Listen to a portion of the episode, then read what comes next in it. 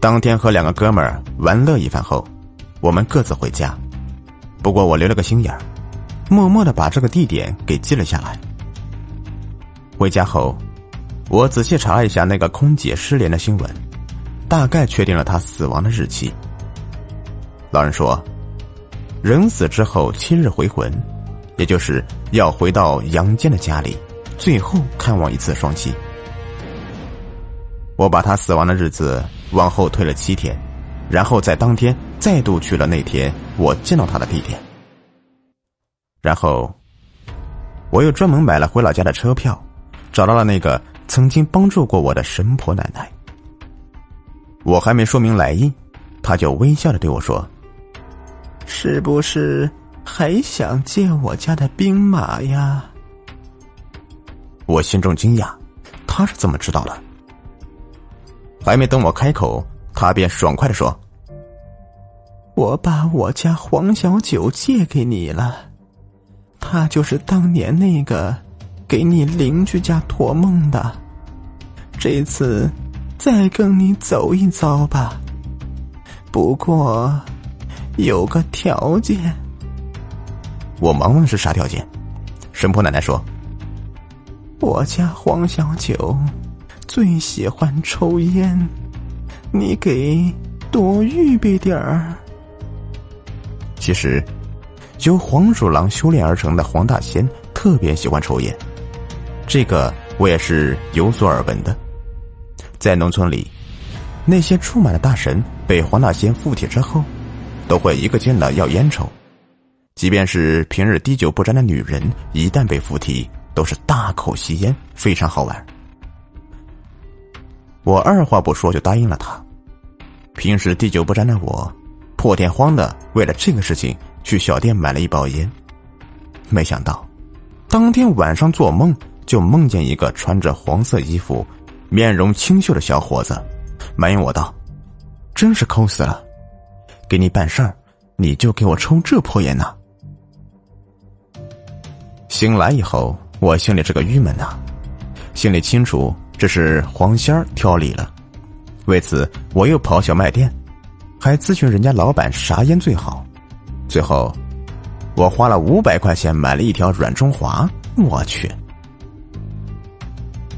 为了赶上女鬼回魂的时机，我提前一天便到了山脚下的一个小旅馆里。到了下午四点，我退了房，独自向山上走去。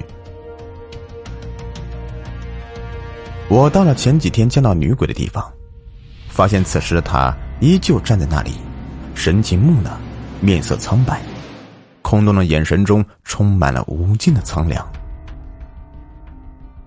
我就这么默默的看着她，点上一根烟，等待着晚上的到来。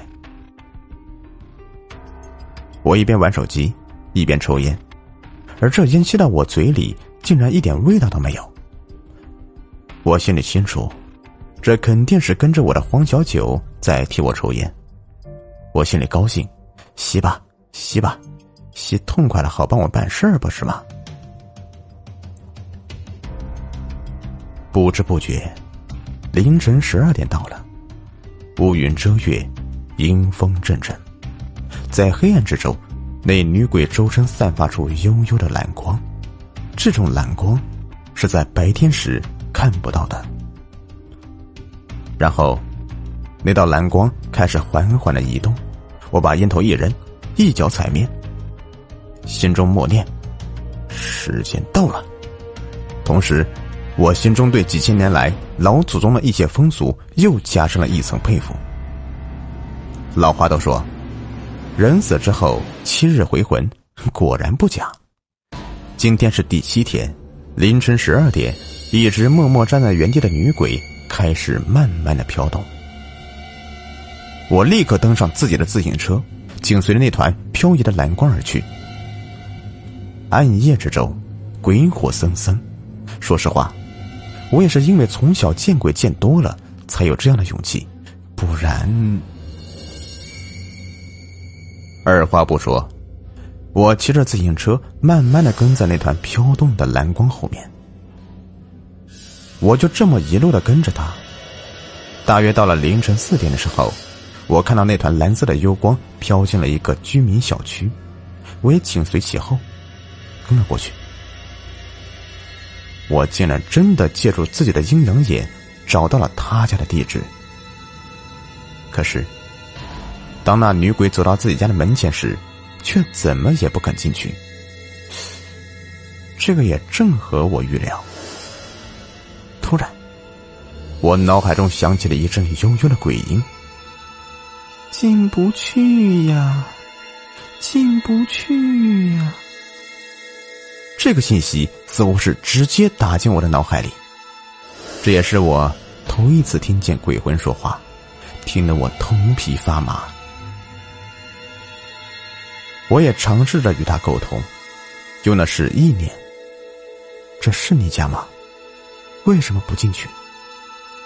可那个女鬼依旧在不断的重复这两句：“进不去呀，进不去。”这里，我要把这个道理简单的说一下：死人回魂，并不仅仅是鬼魂回家探望这么一个简单的过程，它其实是一个需要鬼魂家属和鬼魂本身共同作用才能完成的系统工程。举个例子。民间丧俗中的回煞，都是家属依据一套严格的仪式，摆好了贡品，等着鬼魂回家。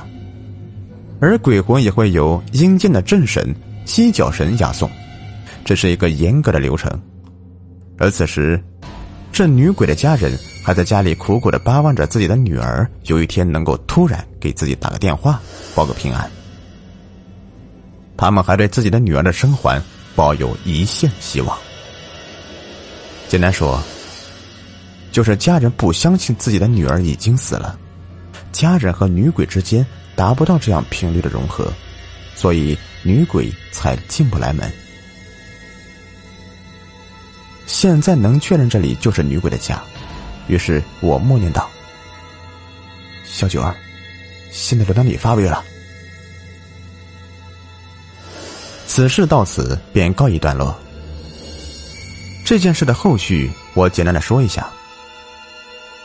当晚，黄小九就故技重施，化身成为那个漂亮空姐的样子，去替他给他的父母托了梦。一开始，他父母不相信，可是后来连续好几天都做了同样的梦。梦中，黄小九化身的空姐，把他自己如何被歹人杀害、埋尸何处都说得非常详细。才让他的家人心里泛起了嘀咕，于是，带着这条线索，他们报了案。最终，真的在空姐埋尸的荒山挖到了空姐的尸体。最后，通过车牌信息也抓到了那个罪犯。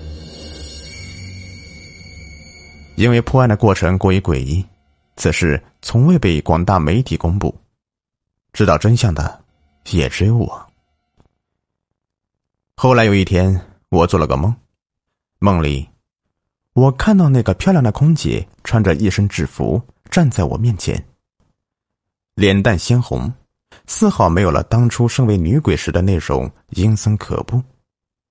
她笑着对我道谢，还直说我是个好人。我在梦中对她说：“你要是还活着就好了，你就可以嫁给我这么一个好人了呀。”他扑哧一声笑了，笑得很可爱，说：“我们还会再见面的。”当时我不明白他这个话是啥意思，也没有多想。